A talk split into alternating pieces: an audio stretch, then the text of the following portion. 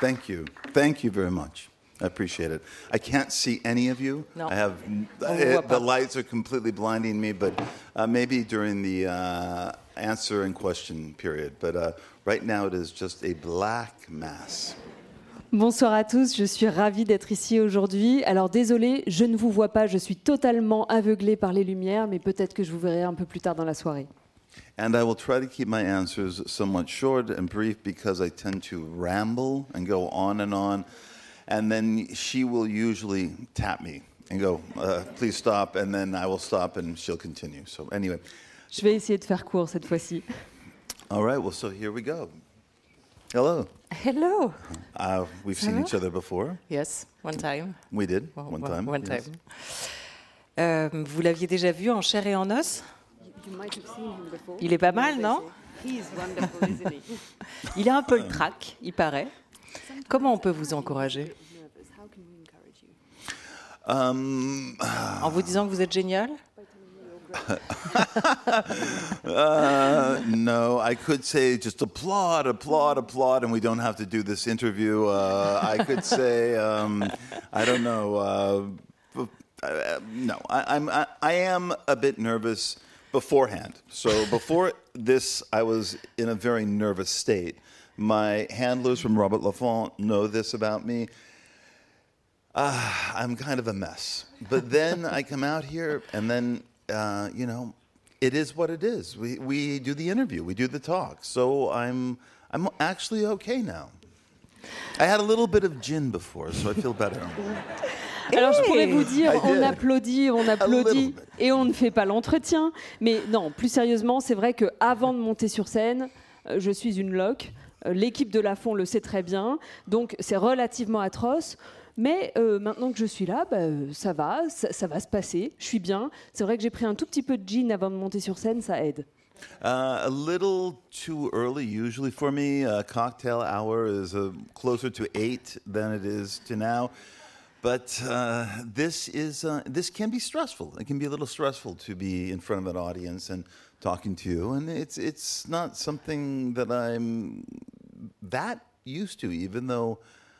I guess I've been doing this for 40 years to a degree, but but but very um, um, erratically. Like uh, it, it's not like every two years or every three years, or you know, i it's uh, this is the first time I think in 13 years that I uh, presented a novel here in France, uh, and it's um, it's an experience. Euh, alors, je dois dire que pour prendre un cocktail, c'est peut-être un petit peu tôt pour moi. D'habitude, je commence à, 20h, mais euh, c'est parce que c'est quand même, après tout, un peu stressant de se retrouver devant un public. C'est pas quelque chose que j'ai l'habitude de faire. Certes, je le fais depuis 40 ans, mais c'est pas quelque chose que je fais régulièrement. Hein. C'est pas euh, tous les 2-3 ans. Là, je crois que c'est la première fois que je fais ça depuis 13 ans, puisque c'était 13 ans la dernière fois que j'ai présenté un roman ici en France. Mesdames, Messieurs, je vous présente Bret Easton Ellis. Il vient de faire paraître un nouveau roman, Les Éclats. C'est le huitième du nom. Sept, euh, romans dont on va reparler euh, sont parus précédemment et un essai intitulé White chez son éditeur français qui est donc Robert Laffont. Vous pouvez trouver ce roman en librairie et sachez que les précédents ont été réédités.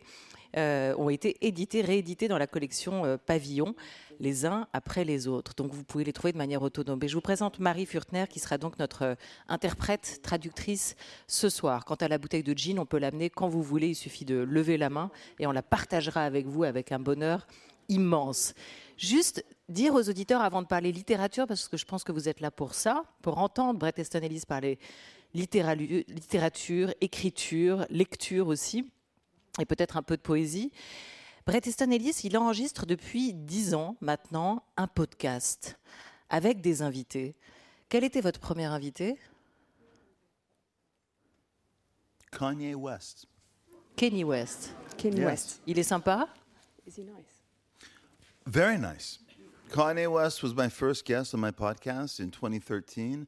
Uh, we were working on a number of projects together. Kanye contacted me and wanted me to write this crazy movie about um, uh, llamas. Do you know what llamas? Llamas in space on a planet that um, uh, that colors were uh, valued and that colors were currency, colors were money. And um, I was just so sort of amazed that Kanye had picked me out of whatever uh, writers to work on this crazy project with him. But he was very inspiring. I have to tell you this. In 2013, 10 years ago, he was very inspiring. And we had a long talk at the Cedar Sinai's Hospital. This was the week before Jesus came out. And Kim had just had their first child. So I was having my first meeting with Kanye West at the Cedar Sinai in a very lavish room, I must say. It was a very lavish hospital room. And, um, and I thought to myself, do I really want to work with this person? I don't, I, I'm not sure. It was a five hour meeting. Kanye would not stop talking. And yet, by the end of the meeting, I listened to Yeezus and I thought it was brilliant. Brilliant. And I have always, I had always loved Kanye. I had always loved his music. And so I decided to embark on a series of projects with him. And they lasted from about 2013 to 2018. And I write about them in white. I have an entire chapter devoted to Kanye West and my relationship in white. And um, I have not spoken to him since, uh, for no other reason except that Kanye is Kanye, and um, uh, whatever he wanted to use me for, or whatever he thought I could bring to a project, he no longer thought, and and that's fine. Though he did want me to interview his wife, then wife Kim Kardashian, for a kind of sex magazine, a dominatrix magazine that really is only read by about 20,000 people. It's an art magazine. And so uh, Kim Kardashian, who I'd already met, had come over to the office in 2020 or something like that, uh, actually, uh, right before the pandemic. And so that's my history with Kanye. Il est très sympa. Il est très sympa. C'était mon premier invité en 2013 et on a travaillé sur plusieurs projets ensemble. Euh, il avait cette idée euh, d'un scénario improbable avec des lamas sur une planète en plein milieu de l'espace où les couleurs avaient une valeur monétaire. Enfin bref, c'était absolument hallucinant de penser que c'était moi qui l'avais choisi parmi tous les écrivains euh, pour, euh, pour faire ce projet complètement incroyable. Et euh, c'était à l'époque où Yeezus venait de sortir, Kim venait d'accoucher de, leur premier enfant, et, on s'est retrouvés dans cet endroit absolument incroyable de Cedar Sinai, un hôpital, et on a travaillé ensemble pendant cinq heures. Il n'a pas arrêté de parler, évidemment, pendant tout ce temps-là. Et à la fin de ces cinq heures, il m'a fait écouter Yeezus et j'ai absolument adoré. D'ailleurs, j'adore ce type, j'ai toujours aimé sa musique. Et donc, on a travaillé ensemble de 2013 à 2018. Et j'ai d'ailleurs consacré un des chapitres de White euh, sur ma rencontre et ma relation avec lui. Euh, et depuis, on n'a plus parlé parce que c'est comme ça qu'il est, hein. euh, simplement que euh, probablement qu'il s'est dit que ce pourquoi il voulait m'utiliser à l'époque euh, ne lui convenait plus, et donc on ne s'est plus reparlé. Mais ceci étant, j'ai revu sa, femme de l'époque, donc Kim Kardashian, pour un entretien pour un magazine, un magazine relativement intime de, dominatrix, hein, lu par à peu près 20 000 personnes, pour, pour un entretien pour un entretien. Et donc, elle est venue me voir dans mon bureau en 2020. Je m'en souviens parce que c'était juste avant la pandémie. Wait, this is the problem. You asked me a simple question, and I should have just said Kanye West, and instead I went on in the story. So we have got, I have got to help speed up the conversation a little bit more. And not go into such great detail. So please, what is the next question? Alors voilà, vous voyez, c'est ça le problème. J'aurais dû répondre Kenny West et évidemment, je me suis embarqué dans une réponse sans fin. Donc je suis désolée.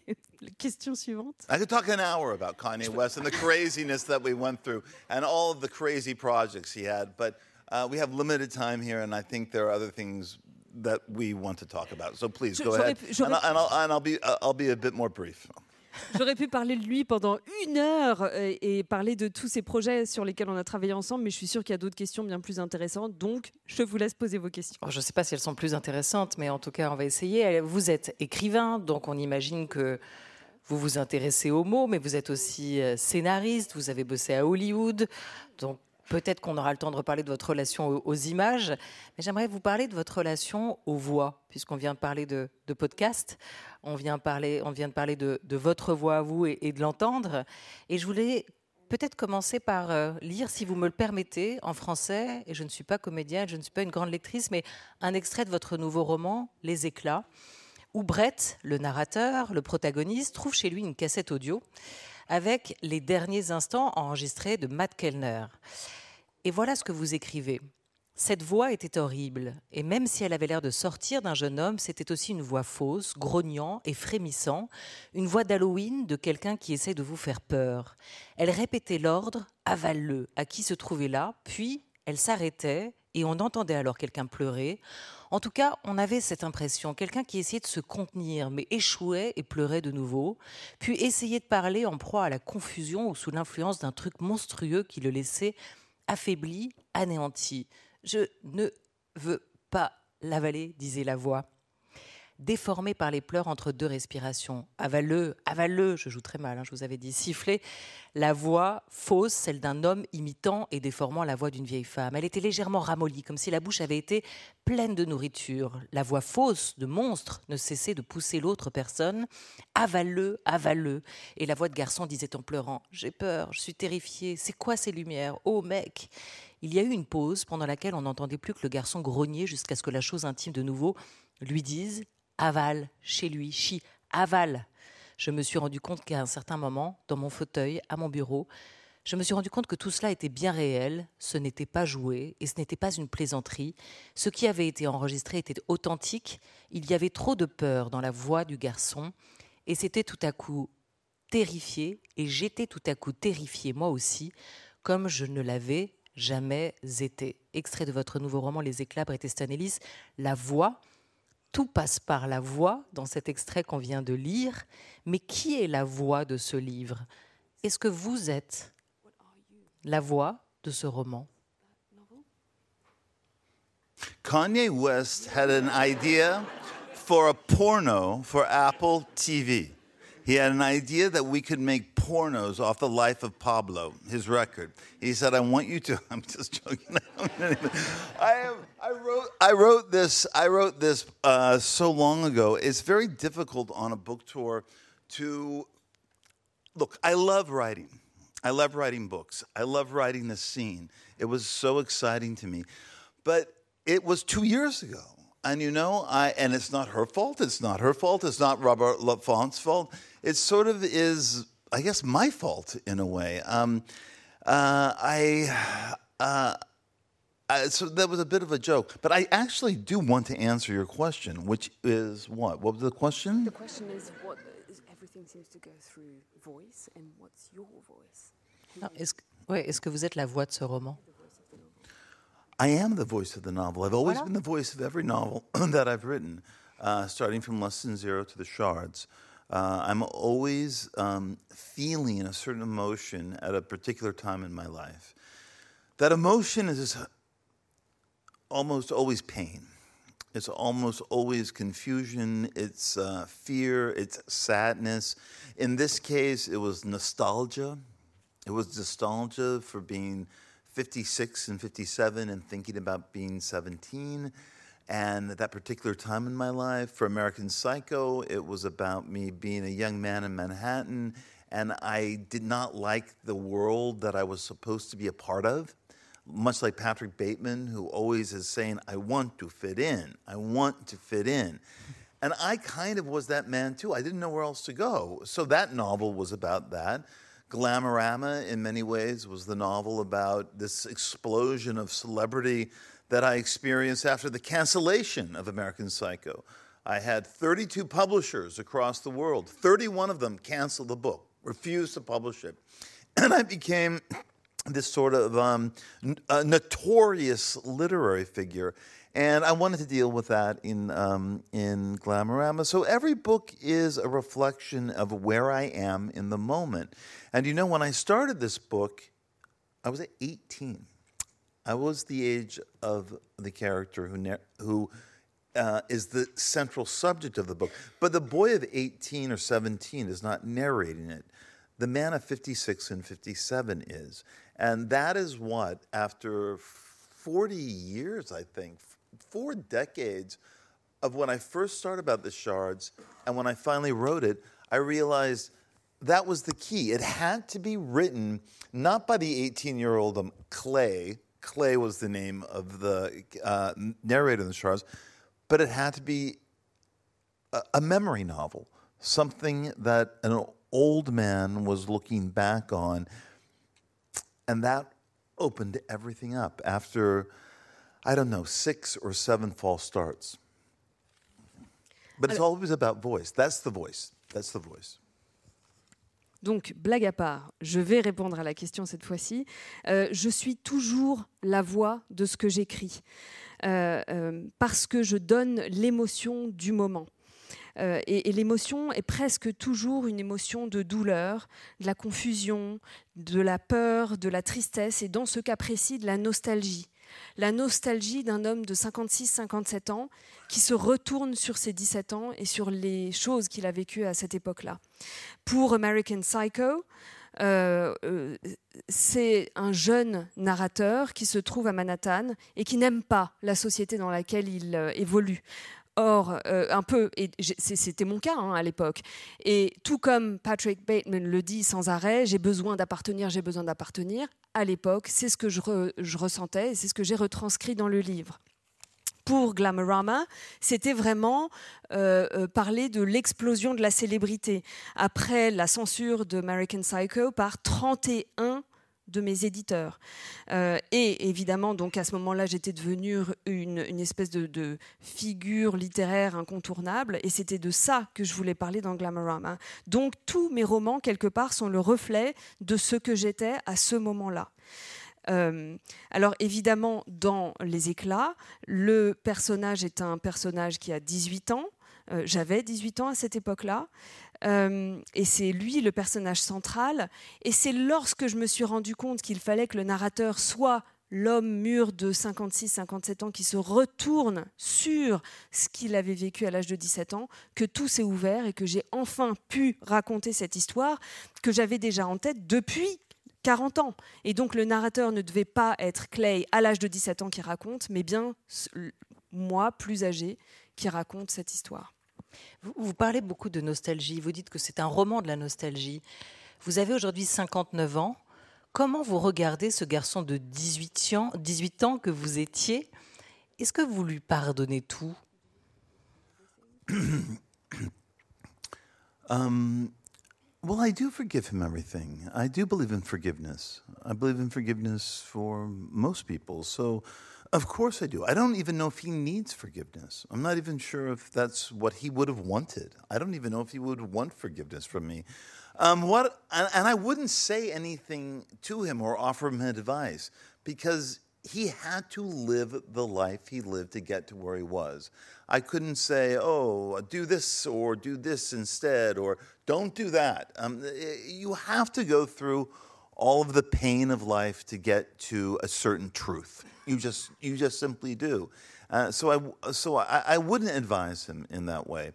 Um, what, what I did remember about him while I was writing the shards uh, was that he had a very full life to a degree. The Shards is about a very bad year. It's not about my entire adolescence. My adolescence was filled, I wrote two novels before Lesson Zero. I went to five movies a week. I listened to every band that came out. I had a rich life. I had a very rich life. I was at a very prestigious school. I had friends. Um, I was not some sort of loner who lived by himself in his room or whatever. I really was engaged with the world in, in, in a certain way. So I don't know if I had to uh, tell this 17 year old anything except this was the bad year. This was the year when I had decided to make an attempt to fit in. Why? Why? That that was the thing that made me realize or question the idea of conformity. Uh, on my on my senior yearbook, uh, and we use in many of the countries the picture of my senior yearbook uh, as the author's photo, um, I wrote uh, the only quote I had is um, if they give you ruled paper, write the other way. And that's how I felt when I was 17 and they took that picture of me. Um, so I, I was, I, The Shards is, is a novel about a bad year where I was an actor, I was the fake boyfriend, I was the fake boyfriend to an, another boyfriend who was a fake boyfriend to me. I was, um, I, I, I had let the fabulist, you know, the writer, take over my life. And I had realized that I was going to have a very different life as a gay man than my straight counterparts. They were going to have a much more, they were going to have so much more freedom than I was. And I was bothered by that. I realized my friend Bruce was going to have access to 97% of the women that presented themselves to him. I would have access to 3% of the men, none of them attractive. So, what do I do about that? What, so, I got a girlfriend. So, I pretended to be part of the popular crowd. I pretended to be someone I wasn't. And the shards is really about the price I paid for pretending to do that and not just being myself. Uh, very long answer. Good luck. I hope you, I hope you get through it. Alors oui, euh, évidemment, je le, pardonne, encore que je ne suis pas certain d'avoir à lui pardonner quoi que ce soit. Je ne suis pas non plus certain que le Brett de 17 ans voudrait que je lui pardonne quoi que ce soit. Ce qui est certain en tout cas, c'est que je ne lui dirai rien, j'aurai pas de conseils à lui donner, parce que euh, ben, je pense qu'il fallait qu'il traverse cette vie, qu'il traverse ces expériences et cette euh, douleur pour arriver à une certaine vérité. C'est comme ça, et donc je, lui dirais vraiment pas grand-chose. Euh, je me souviens que, euh, en tant qu'adolescent, j'ai vécu une vie très épanouie. C'est simplement que l'année de terminale, qui est donc le sujet de ce roman, a été une très très mauvaise année. Mais sinon, de manière générale, euh, je dois dire que bon, j'avais déjà écrit deux romans avant de me mettre à écrire moins que zéro. Je voyais environ cinq films par semaine au cinéma. J'écoutais absolument tout ce qui sortait en termes de musique. J'avais une vie très épanouie. J'allais dans une école très prestigieuse, j'avais de bons amis, j'étais pas du tout un loup solitaire, et je gravitais dans un monde euh, qui, me convenait à l'époque. Euh, et euh, donc je, ne dirais rien au Brett de 17 ans, sauf à lui préciser que vraiment c'était la terminale, l'année absolument atroce. Euh, c'était une année atroce parce que c'est l'année où je me suis rendu compte qu'il fallait que je me conforme à quelque chose qui ne me ressemblait pas. C'est l'année où j'ai dû me confronter à ça, où je me suis rendu compte euh, qu'il allait falloir que je joue un rôle. Et d'ailleurs, beaucoup d'éditions utilisent comme photo de l'auteur la photo de mon album de mon année de terminale. Donc euh, la photo qu'on avait prise cette année-là et où la citation que j'avais mise était si on vous présente un bloc-notes avec du papier euh, ligné, écrivez de l'autre côté. Euh, et donc j'ai passé cette année à faire semblant. J'avais une petite amie alors que j'étais gay. J'avais des amants, amants, mais on n'en parlait pas. je racontais des histoires, donc j'ai pris le rôle de l'écrivain et euh, j'ai pris conscience cette année-là que être homo me rendrait la vie beaucoup plus difficile que euh, ce que mes amis hétéros avaient à vivre. Je me suis rendu compte, par exemple, que Bruce, eh bien, il avait accès à 97% de la jante féminine, alors que moi, j'avais accès, seulement à 3% de la jante masculine, et aucun d'eux ne, m'attirait. Donc, euh, qu'est-ce que j'ai fait? Ben, J'ai pris une petite amie, j'ai fait semblant euh, pour appartenir à la clique de ceux qui étaient populaires, mais ça n'était pas moi. Et j'ai dû payer le prix de euh, toutes ces choses que j'ai fait semblant de faire sans vraiment y adhérer. Et ça a été ça le point de rupture, c'est-à-dire à la question de savoir pourquoi 1981 restera cette année où tout a volé en éclats. C'est la prise de conscience de vos désirs, de votre homosexualité? Ça a été ça le point de rupture? Completely, 100%. And that is why I wanted to write this book in 1981. Actually, I began writing it in 1982. but that is completely why I wanted to write it. It was about all of those things. Um, and yet, when I was thinking about all of the events that happened to me in 1980 uh, and 81, and I write about them here in the Shards, yes, there is a serial killer, the trawler. There are horrible crimes taking place. There is uh, a lot of violence, a lot of uh, bloodshed in this book. Yes, that might be part of Brett's imagination and another part of the novel, but 80% of this novel is things I wanted to write about that happened to me at 18 and, I mean, and at 17. So, in, in many uh, respects, one of the reasons I wanted to write this was to go back to that period to reinvestigate what it meant to be 17 then, see it from this angle now that I was older. And I don't want to say forgive myself in a way, but I, I suppose so. Uh, and also to tell all of those friends, Ryan, Susan, Tom, uh, Matt, that I now realize I loved them. I loved them in ways that I didn't understand at 18 or 17. I, I, had too much adolescent confusion and, and anger and resentment. And why wasn't I with Tom? And my anger at my girlfriend and my own anger at myself, really. So, all of these things that were happening at 18, they sentimentalized a bit at 56 and 57. And I wanted to write about that. C'est ça, c'était vraiment ça le point de rupture. Euh, euh, en fait, j'ai commencé à écrire ces événements qui ont eu lieu en 1981 dès 1982. Et, je voulais raconter tout ça. Et alors évidemment, à l'époque, donc en 80-81, il y a eu tout un tas d'événements que je raconte dans le roman. Donc, euh, euh, alors je parle d'un serial killer qui s'appelle euh, le Trawler. je parle de crimes qui sont perpétrés. Il y a beaucoup de violence, le sang coule. Alors peut-être qu'une partie de ces choses viennent de l'imagination de Brett, mais 80% des événements que je raconte là-dedans me sont véritablement arrivés quand j'avais 17-18 ans. Et donc, une des raisons pour lesquelles j'ai écrit ce livre, c'est aussi de revisiter tous ces événements euh, euh, sous cet angle nouveau de, l'homme mûr qui regarde ce qui s'est passé. Peut-être, peut-être quand même en partie pour me pardonner, et puis aussi euh, parce que je me suis rendu compte que tous ces personnages, alors j'en cite quelques-uns, Ryan, Susan, Tom, Matt, eh bien en fait je me suis rendu compte que je les aimais vraiment d'une manière dont je n'étais absolument pas conscient quand j'avais 17 euh, ans. J'étais, j'étais cet ado confus, rempli de colère, de la colère contre Tom avec qui je pouvais pas être, de colère contre ma, ma petite amie et finalement de colère contre moi. Euh, et à 56 ans, les choses euh, se sont adoucies. Youth is wasted on the young, isn't it? Comme, comme, comme dirait l'autre, les jeunes ne se rendent pas compte de la chance qu'ils ont d'être jeunes. Mais alors aujourd'hui, pourquoi, pourquoi Tom Pourquoi Suzanne Pourquoi Matt Pourquoi ceux que vous aimez tant, euh, ou vous avez réalisé avec le temps que vous les aimiez tant Pourquoi vous les faites autant souffrir dans ce roman? Oh, I've never been asked that before. On m'a jamais encore posé cette question. Question. Intéressant. Um, because I, I felt that I made them suffer.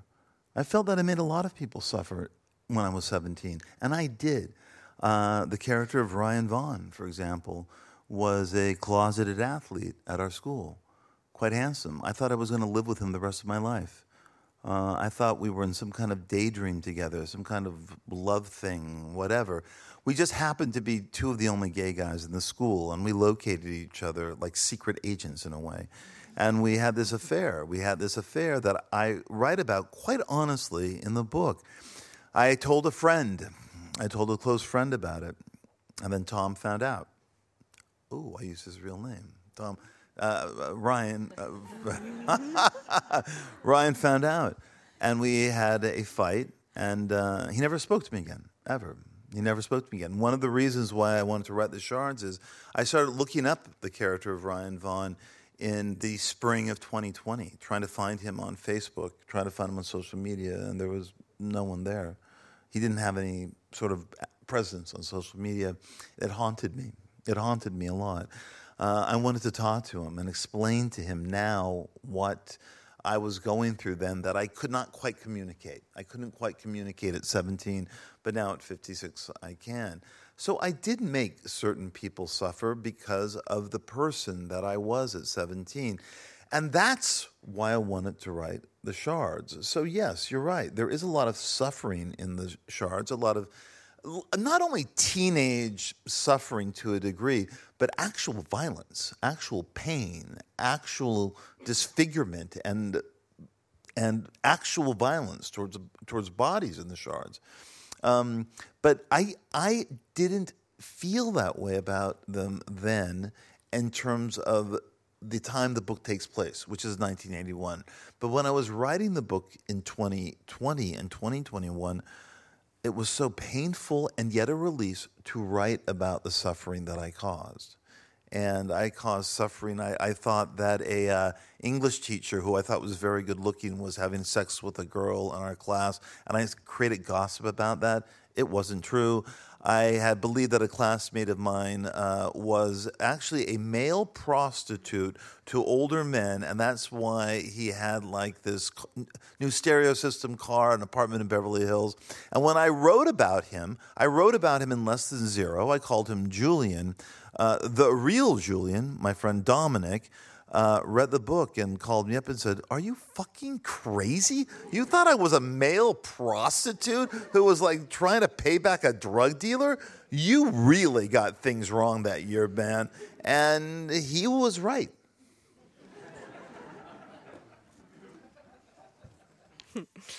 Euh, bah, S'il y a de la souffrance et si je les fais souffrir dans le roman, c'est sans doute parce que euh, j'ai eu l'impression de les faire souffrir à l'époque. J'ai eu l'impression de faire souffrir pas mal de monde. Par exemple, le personnage de Ryan Vaughn euh, dans le roman est un athlète gay qui n'est pas sorti du placard. Et et j'avais l'impression de vivre euh, un, rêve éveillé avec ce type. Il était beau, je pensais qu'on allait vivre le restant de nos jours ensemble. Et on était les deux seuls euh, homos euh, de, l'école. Et on s'est on, trouvés comme des agents secrets. Et on, est sortis ensemble secrètement. Et. et là, j'utilise son vrai nom, Tom, bon, Ryan dans le livre. en fait, j'ai parlé de lui à un ami il l'a su et on ne s'est plus jamais reparlé.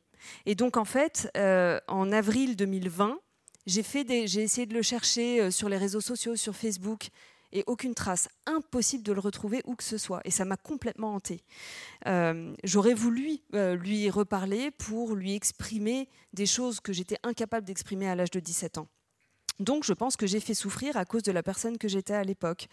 Euh, donc il y a de la souffrance, mais c'est pas que la souffrance euh, adolescente. Hein. Il y a vraiment de la violence physique dans ce, dans ce roman. Mais toujours est-il en tout cas que les émotions de 1981 euh, tel que je l'ai ressenti en 1981 avait vraiment évolué en 2020. Donc ça a été une souffrance, mais aussi une libération d'écrire toute cette souffrance. Et pour vous donner un exemple de qui j'étais, euh, à l'époque, euh, donc quand j'étais en terminale, il y avait un prof qui était très beau. Et j'ai fait courir la rumeur, totalement fausse d'ailleurs, qu'il sortait avec une élève. J'ai aussi imaginé, je me suis imaginé qu'un de mes amis était un gigolo qui euh, se, prostituait à des hommes plus âgés pour rembourser une dette euh, à un dealer. Euh, et, c'est d'ailleurs, et, je me disais que c'était comme ça qu'il avait réussi à avoir un nouveau système de stéréo dans sa voiture, que c'est comme ça qu'il avait un super appartement. Et bref, et je parle de ce personnage dans Moins que zéro, le personnage de Julian. Et donc l'ami a lu ce livre, l'ami qui s'appelle Dominique. Il m'a appelé, il m'a dit mais t'es complètement dingue d'avoir pensé un truc pareil. Enfin j'ai jamais fait ça, mais t'avais vraiment des problèmes à l'époque. Il avait raison. Vous comparez euh, dans ce livre, au tout début, dans les premières pages, Bret Easton Ellis, vous comparez le, processus d'écriture euh, d'un livre au fait de tomber amoureux. C'est comme une sorte de, processus ou de ressenti similaire. Si l'amour peut être euh, parfois brutal, parfois dévastateur, et vous l'avez raconté, si l'amour peut abîmer, et il vous a abîmé parfois, est-ce que vous diriez que l'écriture répare, qu'elle vous répare? Writing's better than love. Writing's better than love. I've never had an unrequited book. I've never had a book that hasn't loved me back. Okay, so writing is very different from love. Love is often painful disappointment. Seven years with someone, and then suddenly you're looking at each other and going, What are we doing? And then so sad about that. I mean, that's love. Love is falling in love with someone who doesn't love you back. That's a trauma. That's a tragedy in a way, an emotional tragedy that never happens with a book. A book makes me happy. A book is my best friend when I'm writing it. Uh, sometimes, depending on what I'm writing, my sexual partner. Sometimes, depending on what mood I'm in, uh, he's the happiest person who I've ever met, who makes my life joyful, and I spend 12 hours a day with him. The problem, the one problem is throughout my career that my partners don't like it. They feel left alone. They don't like that I disappear into my office with this person that I just want to be with all day long and I love so much. And it is true. It's unfortunate. I, I mean, I, you have conversations with them and you say, look, I'm just in the middle of a book. I'm sorry. This is what happens.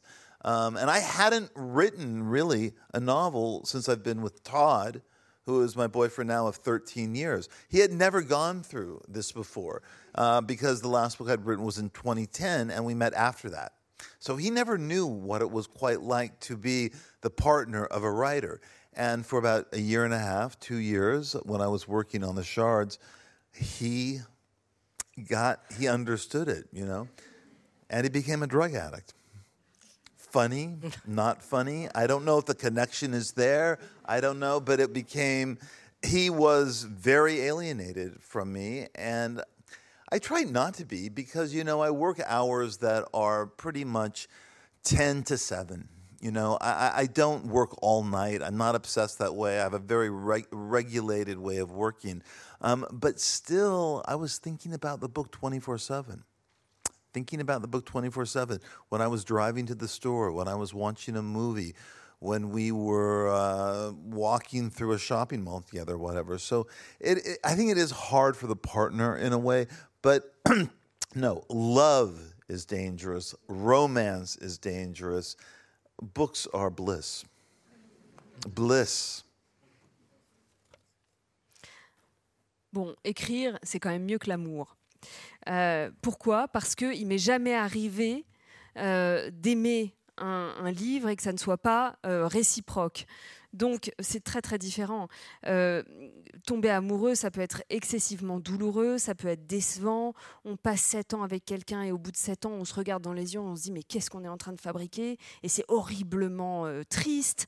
on peut aimer quelqu'un et ne pas être aimé en retour, et c'est vraiment une tragédie en termes d'émotion. C'est triste. Alors que écrire, c'est heureux. Le livre devient notre ami. Pour moi, ça peut devenir, selon l'humeur, euh, mon partenaire sexuel. Ça peut devenir la personne la plus heureuse, la personne qui me rend heureuse. Je travaille dessus 12 heures par jour.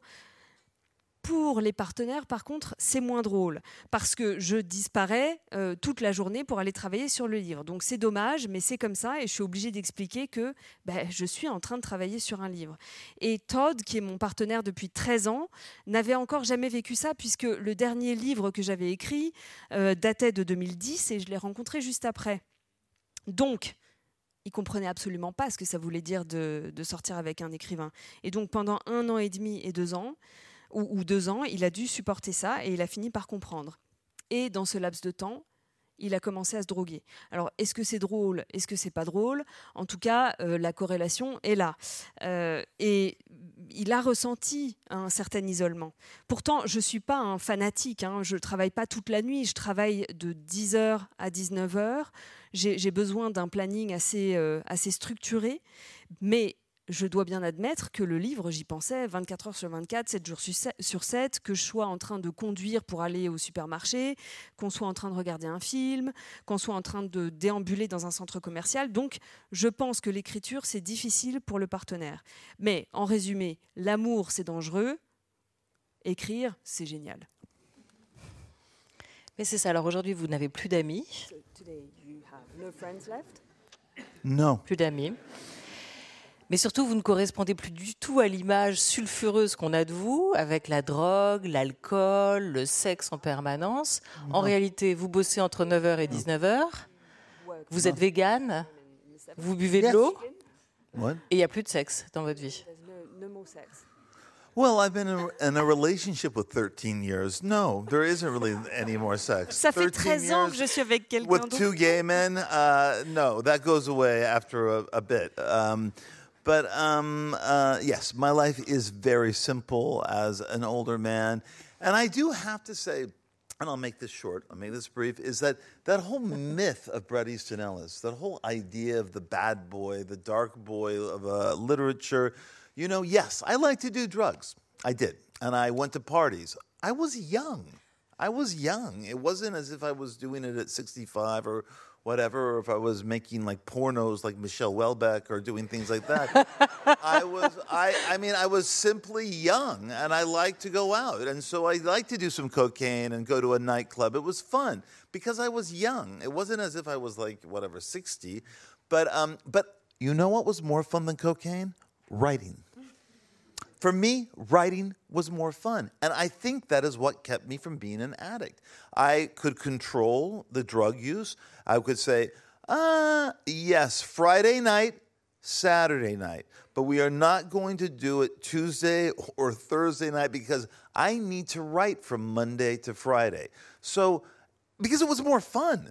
If Coke was more fun to me, I would have done a lot more Coke, but I didn't. But I do think there was this image of me as being an out of control bad boy when you would be shocked how regulated my life was. Shocked. So controlled. I made my bed in the morning. Me, not a housekeeper. I did it. Euh, donc oui, ma vie est en fait très simple. Et euh, je dois dire que ce, mythe qu'on m'a qu'on- qu'on m'a créé du bad boy de la littérature, bon, alors certes, j'étais jeune.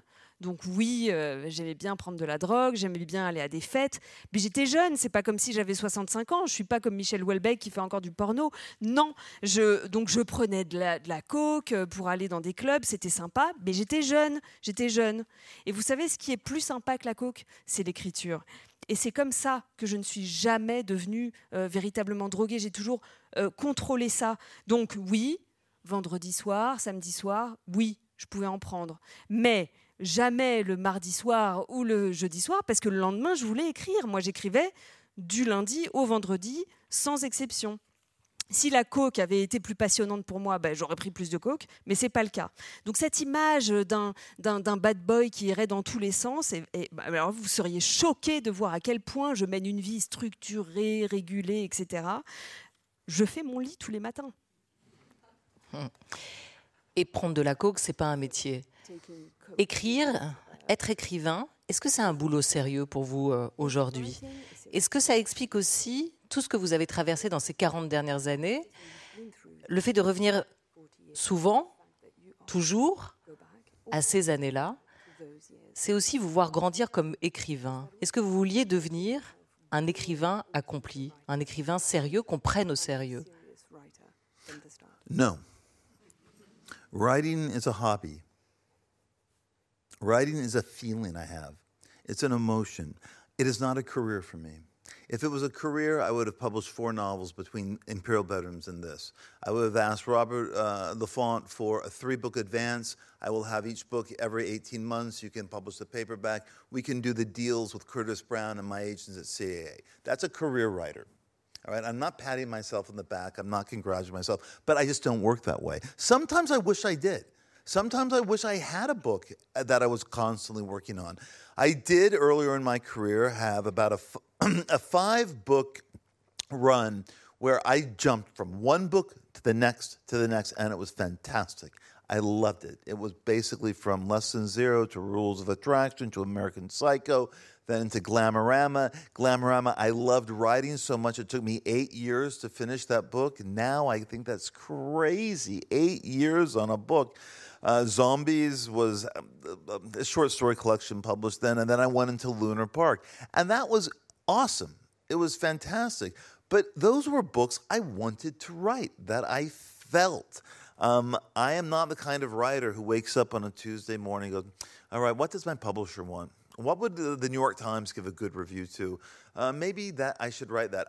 I have to feel a book. So that's kind of the trap that I feel myself in. It's a hobby to me, not a career.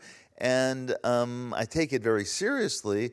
And I do regret that there weren't more books. I do regret that I spent 44 to 55 in Hollywood. And that those are very good years for writers, very key years for writers. They often write some of their best books during those ages. And I had just made the decision that the TV miniseries was the new novel and that I could get them made. And so I spent years lost in Hollywood where I probably should have been writing novels instead, but you know, I just can't look back on my life and rewrite it. You know, what happened, happened. And maybe a lot of that, maybe a lot of the pain and the misdirection and going out to Hollywood and it not really working for me, maybe that led to the shards. So it, could be, uh, in the end, good news. Alors non, je, pour moi en tout cas, l'écriture, c'est un hobby. C'est une émotion, c'est une sensation, et ça n'est certainement pas une carrière. Si ça avait été une carrière, j'aurais écrit quatre romans entre Suite impériale et celui-ci. J'aurais euh, fait en sorte de, signer un contrat avec mes éditeurs en disant OK, dans les prochaines années, j'écris trois romans et comme ça j'ai une avance. Euh, c'est pas comme ça que j'écris. Je m'en vante pas d'ailleurs. Hein. Parfois, je me dis que ce serait beaucoup mieux si c'était comme ça que ça marchait. Ceci étant, par le passé, il m'est arrivé d'écrire plusieurs livres euh, à la suite. C'est-à-dire qu'il y a eu tout un moment où je passais d'un roman à l'autre et d'un roman à l'autre, etc., etc. Et c'était absolument génial. Ça a commencé avec Moins que zéro, puis Les lois de l'attraction, puis American Psycho, puis Glamorama. Glamorama, d'ailleurs, j'ai passé huit ans sur ce bouquin et j'ai adoré l'écrire. Maintenant, quand je me retourne là-dessus, je me dis que c'est une, une folie absolue de passer huit ans sur un seul roman, mais enfin en tout cas je l'ai fait. Ensuite il y a eu le recueil de nouvelles euh, Les zombies, et puis ensuite il y a eu Luna Park. Et j'ai adoré ça. Mais si ça s'est passé, si ça s'est enchaîné comme ça, c'est simplement parce que euh, l'émotion est venue et il, me venait et donc il fallait que je les écrive. Euh, je ne suis pas le genre d'écrivain à me dire, à m'asseoir à ma table de bureau un mardi matin et me dire bon alors que veut mon éditeur, quelles sont les critiques sur le New York, Times, qu'est-ce qui se vendrait bien? C'est pas du tout ce que je fais. Donc c'est un peu un piège pour moi. J'attends l'émotion. Je vois l'écriture comme un hobby et pas comme une carrière. Pour autant, je le prends tout à fait au sérieux et je regrette qu'il n'y ait pas eu plus de romans. Plus de romans. Et euh, c'est très probablement lié aux années que j'ai passées à Hollywood, hein, puisque j'y ai passé euh, euh, un peu plus de 10 ans, entre 40 et quelques et 50 et quelques, parce que je m'étais imaginé que la mini-série, c'était le nouveau roman. Euh, et sans doute que j'aurais dû passer ces années à écrire au lieu de, enfin, écrire des romans plutôt que des scénarios. Mais toujours est-il qu'on ne peut pas réécrire sa vie. Ce qui est arrivé est arrivé. Et sans doute que la douleur, la confusion et tout euh, ce qui est lié à, cet échec d'Hollywood, peut-être que tout cela m'a conduit à écrire euh, Les éclats. Et donc peut-être que c'est une bonne chose après tout. On va parler un peu écriture et, musique. Est-ce que vous composez vos livres comme une partition? Je m'explique. Avec les, les, éclats notamment, euh, on, a évoqué le, début du livre avant que ça ne bascule, un été paradisiaque. Et sur cet été paradisiaque et la belle entente entre le narrateur, Brett, et ses amis de Buckley, il y a un mystère qui plane, qui s'appelle Robert Mallory, et il y a une menace qui rôde, et cette menace, c'est celle d'un tueur en série dont les méfaits font la une des journaux. C'est un serial killer, vous l'avez, où il est surnommé euh, The Trawler, le chalutier. On ne sait pas s'il a vraiment existé ou pas, et en fait, peut-être qu'au fond, on s'en moque. Mais comment vous faites, vous, l'écrivain Brit Easton pour tenir le lecteur en haleine? Comment vous parvenez à orchestrer cette montée crescendo de l'angoisse, de l'inquiétude? Est-ce que vous écrivez vos livres comme des partitions? Some people don't think I do. Some people don't like my books. I mean, some people don't think I do the things that you just said that I do. Um, I am uh, in my uh, in my country in America. I am a very divisive writer. Many people hate my work, hate what I represent, hate what I write about, privileged white males and uh, and um, all of their supposed problems. They read my books very literally because I do think the books are criticism of a kind of lifestyle that I encountered early on. Uh, my father uh, was, I wouldn't say wealthy, but he had a lot of money and he was horrible. Horrible. And I equated the two at a very early age. And I think that's why all my books became critiques of that in a way, whether it was in Less Than Zero or American Psycho or whatever book I've written in terms of looking at the wealthy. It's always been a criticism and not a glorification. Uh, even F. Scott Fitzgerald, in some way, had a much more romantic view of the wealthy than I did, or even to a degree, Hemingway. But they're interesting to read about and they're interesting to write about. It is interesting to see how everyone who can have everything can get away with everything and also have everything. It's it's not as as um, undramatic as as you may think, but um, the the notion of it, it it's just very natural for me. It's a natural process. I don't overthink it. I don't. It's not an intellectual process for me. Uh, the way this story came together came together for me when I was 18, and it just seemed natural. The progression, the narratives, where the characters were going to end up. Um, it wasn't all pinned onto a board where I had to be so careful. I just felt it. And now I have done very long outlines for books. Uh, one of them was for American Psycho, where I did, I think, a 200, 250 page outline for the book. And that was um, examples of Patrick Bateman's voice. I wanted to figure out how do you put madness on the page? What does a writer do to do that? Is it through obsessive detail? Is it through the unreliability of the narrator? I don't want to go all Stephen King and have him running around all over with an axe, which he ultimately does. But um, I, I wanted to know how do you do that so subtly that you get to a point on page 40 or something, go, oh my God, he's crazy.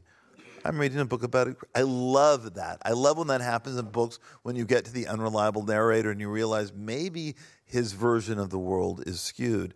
Um, but in terms of presenting a novel, constructing a novel, writing the novel, I'm feeling it. I'm just simply feeling it and I'm following those feelings.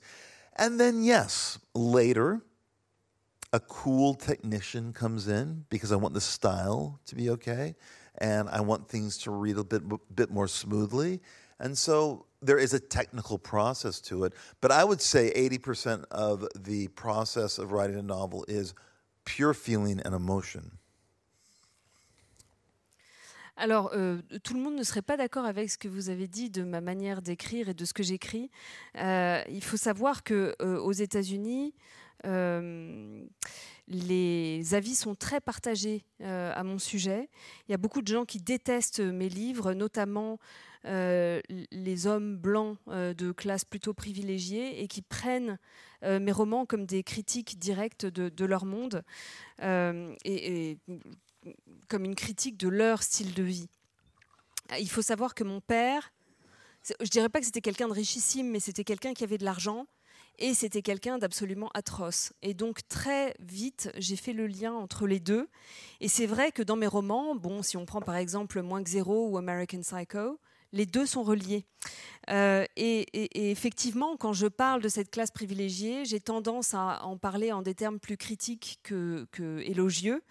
Euh, si on prend par exemple Fitzgerald, il a une vision de cette société qui est beaucoup plus romantique, et même d'ailleurs euh, Hemingway jusqu'à un certain point.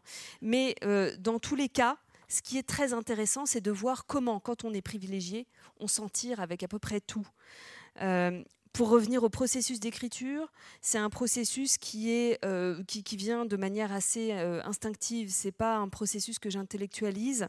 Euh, pour les éclats, parler d'un jeune de 18 ans, l'intrigue m'est venue vraiment assez facilement. Je savais où je voulais que les personnages aillent, vers quoi ils évoluent.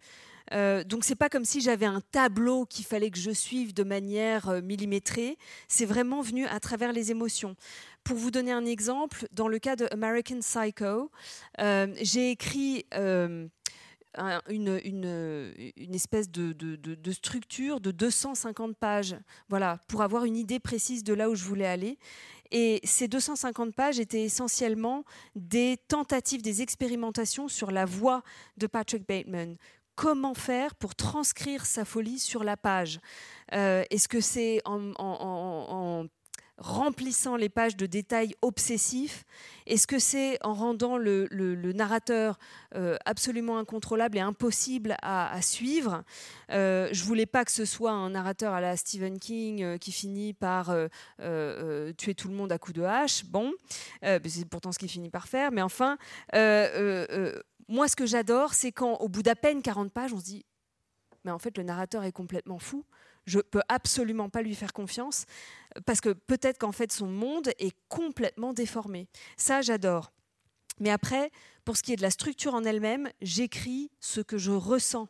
Euh, et alors évidemment, après avoir fini d'écrire, il y a l'aspect technique. Et évidemment, on a un- je, je vais jouer le technicien parce que je veux quand même qu'au niveau du style, ce soit intéressant. Mais je dirais que 80% de mon écriture, c'est de l'émotion. Personne ne relit vos livres à part votre éditeur Pas d'avocat, pas de sensitivity readers, comme on les appelle aujourd'hui Um, that's a good question. Because there are Ça en deux sensitivity. ce soir. There are sensitive. uh, two good questions. okay, well, yes. Um, you. Uh, sensitivity readers are a reality in American publishing. They go through manuscripts and they find things that other people, the readers, might find offensive. And they ask the publishers to take them out or to tell the authors to take them out. A classic example uh, that bothered me immensely when I first heard about it was a novel written by a middle aged woman about two women going through a divorce. They wanted to meet about the infidelities of their separate husbands. One of them decided upon a Chinese restaurant.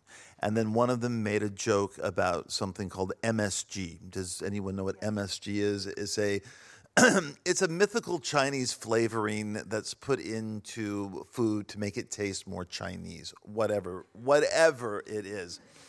Sensitivity reader came across this and said it's racist. This is a racist thing. They cannot go to the Chinese restaurant. They can't, or she can't make the joke about that. So instead, they made the writer have this conversation in a coffee shop. This is just a mild, mild example of what's going on. Um, I did not have that much problems because I think after American Psycho, I mean, my God, what more could I write? And that book was canceled. That book was canceled. That book was canceled. So you know, um, I don't know. I um, I uh, I don't agree with it. I think that um, art is a window. I think it's a door. I don't think it's a mirror, which I think a lot of people want it to be. They want it to be a mirror. They want to see exactly their values, exactly how they think represented in a piece of work. They don't want to be challenged or offended. My generation wanted to be offended. We wanted to be offended by movies and music and comedians. And uh, that's why I think Gen X is ultimately slightly more conservative than other um, generations because we lived in the freest society where everything was possible, everything could be said. There were no trigger warnings, there were no sensitivity readers. But um, yes, the notion of the sensitivity reader is just another example of how I don't know if you have the French word for pussified, the pussiness of the culture, the uh, the childishness, let's say, instead of pussification of the culture, and um, it's just I don't know who they're building this culture for. I don't know. I mean, it's it's it's a, it's very bothersome. I agree. But I escaped it for some reason. This book. Euh, alors effectivement, les sensitivity, readers sont euh, une réalité euh, dans le monde de l'édition aux États-Unis. Ce sont des personnes à qui on envoie les manuscrits et qui détectent les propos potentiellement choquants pour les lecteurs, qui ensuite font un retour aux maisons d'édition pour dire bon bah ça, il faudrait que l'auteur enlève. Et je vais vous donner un exemple, un exemple d'une auteure. D'une auteure qui, a eu un problème. Donc elle, elle racontait l'histoire. Bon, c'est une scène avec deux femmes qui sont en train de traverser un divorce et elles veulent se retrouver pour en parler, puis pour parler des infidélités des, des maris. Et elles décident d'aller dans un restaurant chinois et l'une d'entre elles fait une blague sur le glutamate, qui est cette saveur euh, qu'on euh, met dans certains plats chinois pour augmenter le, goût euh, asiatique dans la nourriture. Toujours est-il, toujours est-il qu'un sensitivity reader est passé par là. Il a dit non, ça, ça va pas du tout. C'est raciste. On peut pas faire cette blague-là. Donc, eh bien donc, l'auteur a été forcé de placer toute cette conversation dans un café. Euh, et ça, n'est qu'un exemple mineur, ça n'est qu'un exemple mineur. Bon, moi, miraculeusement, je n'ai pas eu ce problème. Je pense que c'est parce qu'après American Psycho, mais qu'est-ce que vous voulez qu'il trouve de plus? Euh, Donc, euh, j'avais déjà été censurée. Bon, donc euh, voilà, c'était. Mais ceci étant, je ne suis absolument pas d'accord avec cette manière de faire. Je pense que l'art, enfin, moi, je vois l'art comme une fenêtre ou une porte à travers laquelle on voit d'autres choses, alors que je pense que beaucoup de gens maintenant voient la littérature comme un miroir qui leur permet de voir leurs valeurs et leurs valeurs uniquement. Ils ne veulent plus être défiés, ils ne veulent plus être choqués par l'art, alors que ma génération voulait être choquée par les films, les musiques qu'on découvrait. Et je pense que c'est aussi pour ça que ma génération, la génération X, est plus libre, parce qu'il n'y avait pas tous ces avertissements, il n'y avait pas ces sensitivity readers. Et je trouve qu'on a Bon, et alors là, comment traduire? Euh, euh, Créer une culture de chochotte, ou en tout cas une culture infantilisante. Et je me demande pour qui on crée cette culture aujourd'hui. C'est un véritable problème.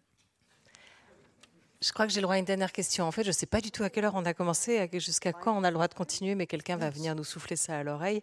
Et peut-être vous avez des questions que vous avez envie de poser. je ne sais pas si vous acceptez d'y répondre. Voilà. Peut-être pas tout le monde, mais je crois qu'il y a du monde en fait. On voit personne, mais, voilà. J'avais une dernière question. Vous venez de parler de la censure, mais l'autocensure, ce qui vous arrive de vous auto-censurer? Peut-être sur des belles choses No, never. No, I don't at all. And I know that there were people who have complained to the United States that the Shards is a negative example of homosexuality and should not be covered in the mainstream gay press, which is hilarious to me. I find that that, that is what they took from this book, that there is there are bad gays in it. Well, there are bad gays everywhere. I mean, I think one of the funniest things that was said in recent years is when Meryl Streep was asked about uh, what she thought about toxic masculinity. And she said, What about toxic femininity? Don't you think that exists too if you want to be equal with everybody? Um, I also, there were some questions about why didn't I go deeper into the story of the Nicaraguan maid that takes care of bread and her story in East LA. Why didn't the Shards go there and, and, and talk about her life? Or the black butler that works for the Schaefers who lives in Baldwin Hills and has a son. And okay, guys, we're not dealing with that kind of book. We're dealing with a book about, a, about an obsessive young guy who is rewriting a person, a narrative, and then well, no spoilers. I mean, we won't talk about that. but but I think people kind of want that. They want this kind of overall widescreen inclusivity that just often doesn't make sense for certain works of art and certain movies and certain books. But do I ever censor myself? Have I ever censored myself? No, I never have. And uh, some people have said you should and I haven't. Certainly, my boyfriend said when he read this book, said, It's too long. it could be cut by about 100 pages. I had a hard time getting into it. And then, uh, then I kind of loved it and I raced through it. But anyway, so, um, but, I, but I didn't cut those pages, so no. No, no censoring. There's no point. There's no point in creating if you're censoring. Euh, donc non, non, non, je me suis jamais censurée. Euh, je, pense que... alors oui, anecdote quand les éclats sont sortis aux États-Unis, il y a eu quand même une partie de la, presse gay qui m'a reproché d'être trop négatif sur les gays. moi, j'ai trouvé ça hilarant parce que, euh, enfin, donc, ils ont lu le livre et c'est ça qu'ils ont tiré du bouquin. Ça. Euh, j'ai envie de dire, bon, des, des, homos méchants, il y en a aussi hein, dans la vraie vie. Ça, me fait penser à ce que Meryl Streep a dit quand, il y a quelques années, on lui a demandé ce qu'elle pensait de la masculinité toxique. Et elle a répondu du tac, au tac. Et on en parle de la féminité toxique si on veut être euh, égal vraiment dans la conversation. Donc, on m'a aussi demandé, on m'a aussi reproché de ne pas avoir suffisamment raconté l'histoire de la domestique qui vient du Nicaragua et qui s'occupe de Brett. Euh, pourquoi est-ce qu'on ne parle pas de sa vie à elle? On m'a aussi demandé pourquoi on ne voit pas dans plus de détails euh, pour ce qui est de la vie du majordome noir qui s'occupe de la famille des Schaeffers.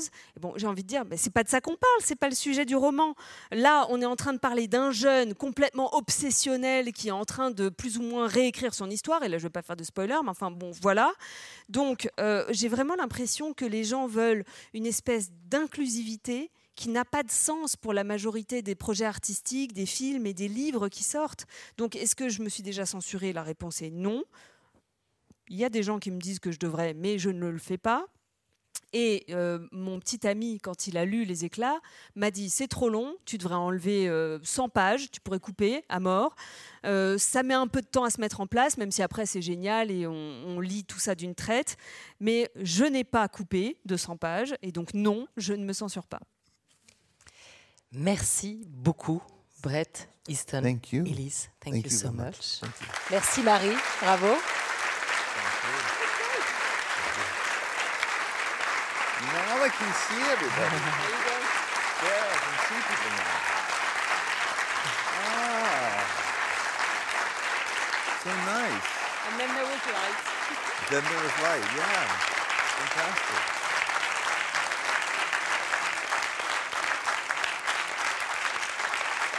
Why couldn't we have these lights on when uh, we were having the conversation? Why couldn't I see all of your faces while we were having the conversation? Next time, perhaps, I know. Mm -hmm. Oui, c'était le premier qui a levé la main. Est-ce que vous arrivez sans micro Sinon, je vous l'apporte tout de suite. Dites, vous parlez fort Dites-nous si vous entendez. Allez-y. Euh, je vous l'amène sinon. C'est plus simple. Hello. Can you, can you hear me? Yeah. Oh, I will use this, it's better. Okay. Hi. Thank you for this book. I was uh, waiting this, uh, I don't know, since 30 years. I loved it. And uh, I noticed, I think, that you have become uh, much more gentle with your characters. Uh, I would like to ask if you agree with that and if the figure of uh, Robert Mallory is somehow the black spot where you put your ancient rage and evilness, even if in a literary way, to acquire this more uh, subtle and more uh, gentle uh, eye on your own characters. Thank you. Um, I think I, I think I got it. But oh, of course. Oh, yes. Uh, yes, translate it to them. Yes, I thought I thought you were going to translate it to me. I thought, why? Donc l'impression euh, dans les éclats, c'est que les personnages, euh, qu'il y a plus de douceur accordée euh, aux, personnages. Et la question, c'est de savoir si vous n'avez pas concentré tout le mal et toute la colère dans le personnage de Robert Mallory, justement pour pouvoir apporter un peu plus de douceur et de, subtilité, aux autres personnages. Um, a, pivotal scene in this book early on is when Brett goes to see The Shining, the Stanley Kubrick film, when it first opens in May of 1980. It is the pivotal scene in the book, and it is 100% autobiographical. It was the first time I drove alone at 16 in a car to go to a movie by myself, and I was so excited to see The Shining Stanley Kubrick, Stephen King, Jack Nicholson. I was obsessed with the book at 13. I'd been following the making of this film for two, three years. Uh, it took two years to film. Uh, the, it was so expensive. Uh, one of the most expensive movies Warner Brothers had ever made. I was so excited to go see this film. And I went that day and I wrote exactly about it in the shards. What I was wearing, I remember exactly what I was wearing. I remember I was listening to Elvis Costello and Joe Jackson and The Clash in the car as I drove to that show in Westwood. And I remember sitting in that theater and seeing a boy walked up the aisle and I looked in, I followed him, and I became obsessed. I thought this was the most beautiful boy I'd ever seen. And suddenly a wave, a wave of lust crested over me. And I began to think about him. Would he be my friend? Would he be my boyfriend? No, probably straight. Uh, what's his life like? Is he a UCLA student or is he still in middle school? Is he who is he? And then I saw him walk down the aisle again during the middle of the movie, and that really is. I write this completely autobiographically over about six or seven pages in the shards, and that is where Robert Mallory began to get created by that boy. And the notion that what I was doing when I saw that boy was I was creating a narrative about him. I was creating a character out of someone I'd never talked to, someone I didn't know at all. And that was where the seeds of the shards took place. And then, very, very quickly, um, the boy who wanted to write the shards at 18 tried to write it, but he was writing less than zero and he was he was still in that style. So the shards in 1982 was I am hung over as I drive to the stable. Debbie is standing wearing a white tennis skirt. I had, did cocaine last night at the party. I parked my BMW by the tree. I'm wearing topsiders. So it was a completely different style than the style of this book, which is I'm finally, uh, when I was writing it, you know, an older, older man at 56, 57, and I had nothing to hide. There was no kind of cool 18 year old pose. So, this uh, gentleness or whatever you suggest that I feel about the characters, was it gentleness? Was that what he said? Subtlety. Is, yes, subtle, yes. Um, happened with age. That's a very long answer, but I think you can handle it. I think you can do it. Euh, alors j'aimerais répondre en vous parlant d'une scène qui est vraiment un pivot, un tournant dans le roman. C'est le moment où Brett va au cinéma pour voir The Shining qui vient tout juste de sortir, donc le film de Kubrick qui est sorti en mai de 1980 et toute cette scène est entièrement vraie. C'est-à-dire que je me souviens, c'était la première fois que je conduisais tout seul au volant de la voiture pour aller au cinéma et voir un film tout seul. C'était absolument génial. Et je me souvenais, hein, donc Kubrick, Stephen King, Jack Nicholson, ça faisait deux ans que je suivais le truc parce que le, le film avait mis du temps à se faire. C'était un des films les plus chers euh, de l'histoire à l'époque. Et, euh, et pour cause, je me souviens encore de tous les détails? Je me souviens de ce que je portais à l'époque. Je me souviens de la musique que j'écoutais, notamment Elvis Costello, euh, The Clash, etc. Et je me suis installée dans la salle de cinéma et j'ai vu ce garçon descendre dans l'allée du cinéma. Je suis devenue complètement obsédée. Il était absolument magnifique. Et j'ai été submergée par cette vague de désir. Et j'ai commencé à me poser des questions et à me raconter des histoires. Est-ce que ça serait un ami? Est-ce que ça serait mon petit ami? Sans doute pas. Euh, il est hétéro. Qu'est-ce qu'il mène comme vie? Est-ce qu'il va à UCLA Est-ce qu'il est encore dans le secondaire?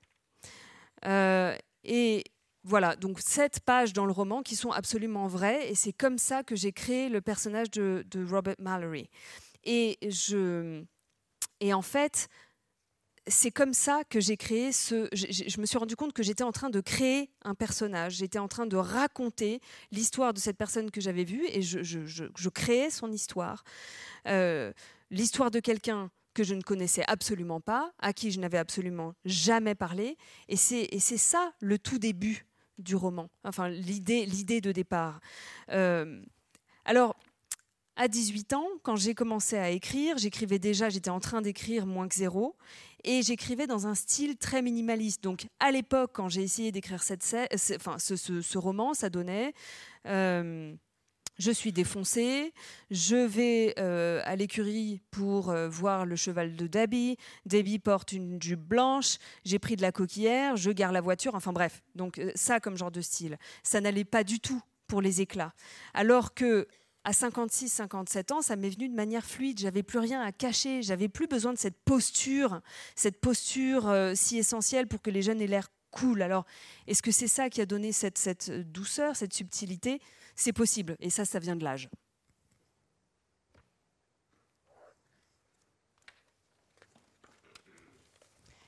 Il faudra aussi une femme après. On va faire un, un jeune, un plus âgé.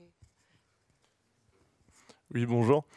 Euh, je me demandais, euh, lorsque vous intégrez des, dans vos romans des personnes de votre entourage comme des amis, euh, est-ce que vous pensez que la littérature, enfin l'écriture, c'est un moyen de révéler peut-être quelque chose de leur essence? Ou au contraire, est-ce que vous essayez de, le, de, les intégrer dans votre monde tel que vous auriez aimé les voir? Um, No, the books are about me. and the books are about, they really are about me. And each book has a narrator that corresponds to the age I was when I wrote the book. You can start it with lesson zero and you can go to the shards. I aged from 18 to 57 over a period of 40 years. Every book corresponds to a period of my life. Sometimes I use my friends, sometimes I've used people I've been in love with that I've had relationships with. Sometimes I've written about people who didn't love me back, unrequited love. Sometimes I've written about friends in ways that they've been amused by. And there have been one or two times where they have not been amused by. But I never, ever, uh, I'm not, that is not so essential to me because most of the time I'm creating a fictional narrator based on my pain. That's it. That's Patrick Bateman. And I'm really not investigating Brett Easton Ellis's real life with his real friends and his real partner. I've never really done that. That's not what I've done. So the books become these fictional worlds. Um, I do know that sometimes, sometimes, as in the case of Julian, my friend Dominic, who read that book and said, You thought I was a male prostitute. Well, I was I, I still found Julian very sympathetic, and I didn't portray him, you know, in a negative way. I, I like Dominic a lot. I just thought maybe he was a male prostitute. I don't know in my head, um, but I did get a. Uh, the other day, uh, I got a Facebook message. Uh, I don't really look at Facebook messages. My boyfriend does. Somehow the Facebook message went to a Gmail. I don't know why. Uh, and the message was very, very simple. And I said, I didn't recognize the name. And the message simply said, um, Of all the names that you could have chosen, why did you call me Debbie? 40 years. 40 years. And so I wrote her back and said, I hope you enjoy our fiction, my fictionalized version of our senior year. And then she wrote me an email, and I think maybe when I get back to LA, we will actually uh, maybe have dinner together. I didn't recognize she'd been remarried, and she had so I, I didn't know who it was. So, so, um, so she seems okay with her portrait of Debbie Schaefer. And there's also uh, th- there's a sequence in the Shards where uh, Brett at 17 goes to the Beverly Hills Hotel, thinks he's meeting a producer who's going to make his terrible script into a movie. He's 17, he doesn't know any better, and the producer just wants to have sex. This completely happened. I wrote it exactly how it happened from the moment I drove from the house on Mulholland all the way to leaving the Beverly Hills Hotel. He contacted me. He contacted me. I actually met him in the 90s uh, uh, over at some party or something. And then I got a note from him about two weeks ago, a very simple email. Uh, he, he's in his 70s now, uh, maybe even older, and saying, um, I love the shards. love the shards. So Those are the only two people who have come forward and said they like the shards who are in the shards.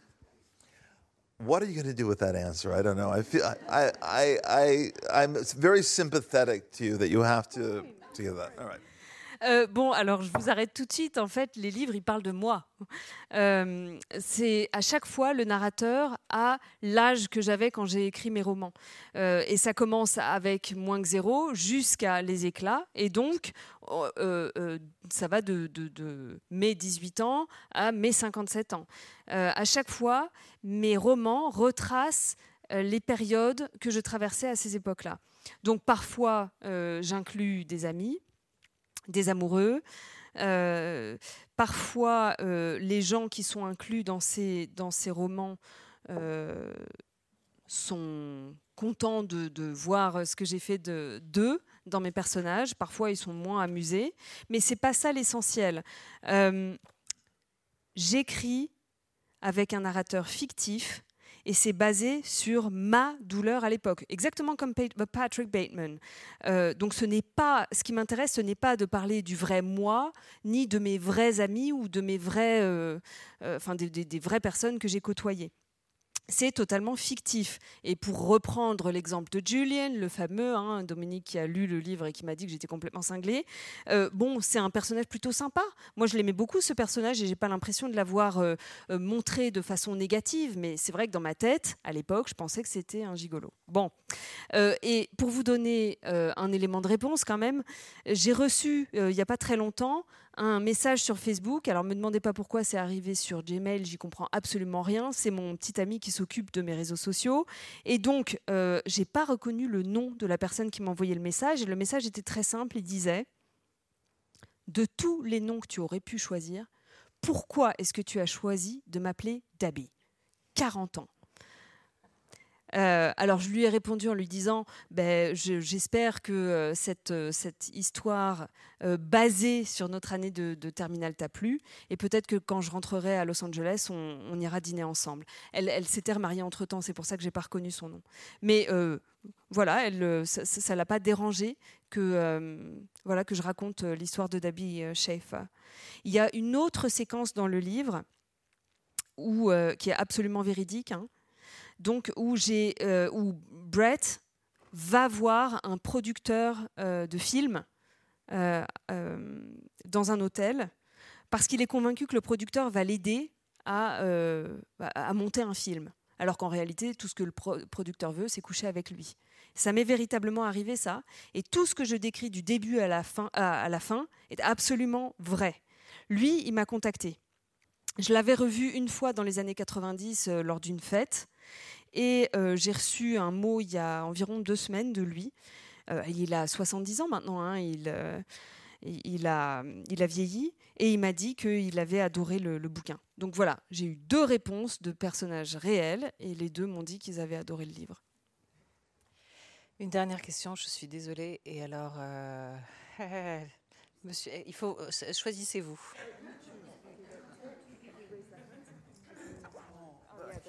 Moi, moi non plus, je peux pas prendre la responsabilité. Ah, vous voyez pas, et moi, je peux pas prendre la responsabilité. I can't. I Voilà. feel too on est- comment on guilty. fait?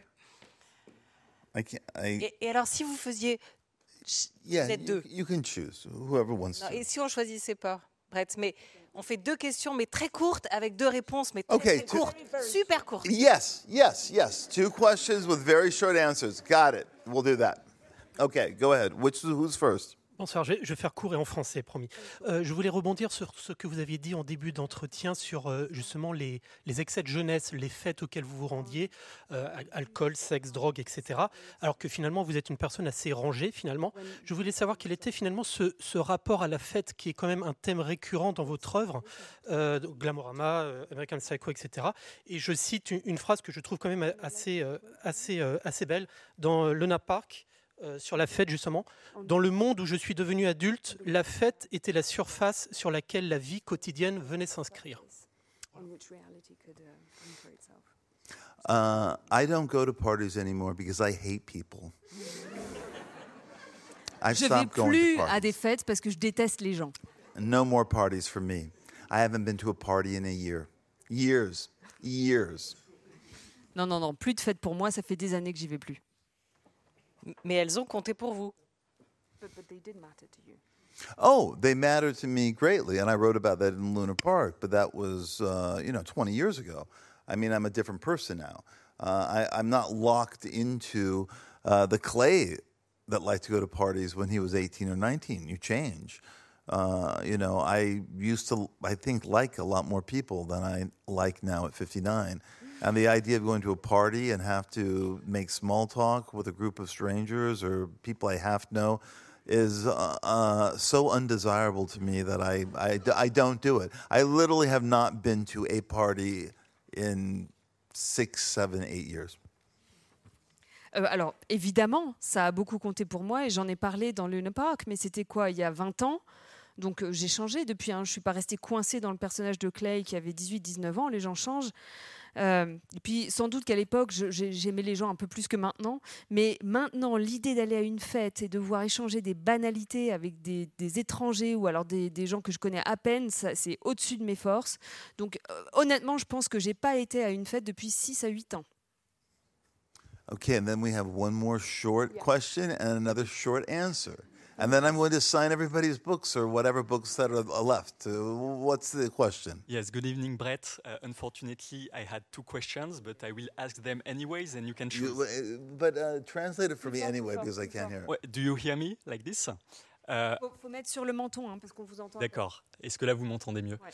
So I unfortunately I had two questions, but I will uh, ask them you both, and you can choose. So Okay. the first one is, um, uh, can you tell us more about this long pause that you have had, ten years or more, between the two novels, the last one and this one, uh, and why did you suddenly uh, choose to turn to scenarios? Uh, because obviously you didn't do that for financial reasons. Did you enjoy uh, writing scenarios? And why did you all of a sudden start to believe that uh, it was the future, uh, uh, as you as you said uh, just before? Can you tell us a bit more about that? I'm, I'm I'm genuinely interested in that. And the second question is before we all leave, Second question. ca- can you tell us a bit, a bit about uh, French literature, the, the French authors dead or alive that you like? And uh, can you What and happened why? to the short questions? I don't understand. I thought I'm we were done. having a short, like, what was my favorite color or my favorite song? I, uh, that, that, that could take two hours to answer. That's not, um, uh, the Hollywood thing, I've talked about in many, many newspapers. You can read all about my regrets about that.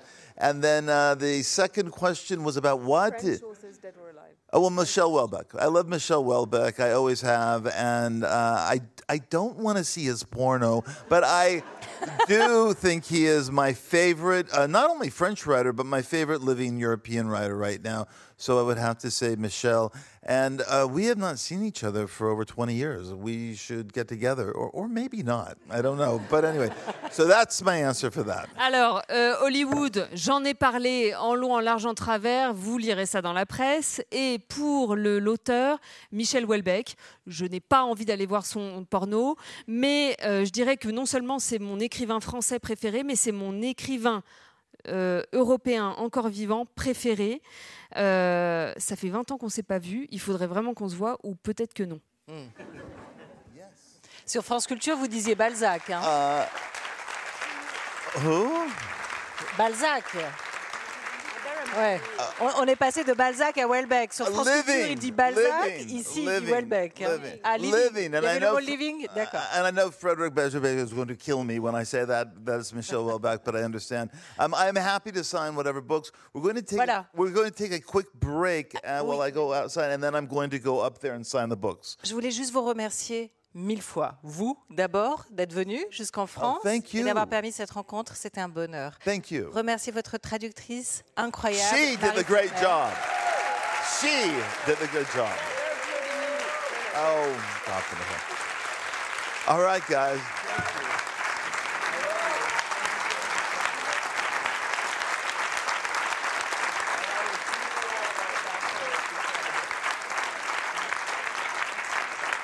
Et pardon, mais je voudrais juste remercier Pierre Guglielmina qui a traduit cet ouvrage Somme de 600 pages pour les éditions Robert Laffont. Brett Easton Ellis sera donc dans la librairie en face pour signer. Peut-être qu'il se caressera avec votre exemplaire comme il l'a fait avec le mien. Je vous le souhaite. Et je vous remercie mille fois pour cette soirée avec vous tous. Merci beaucoup.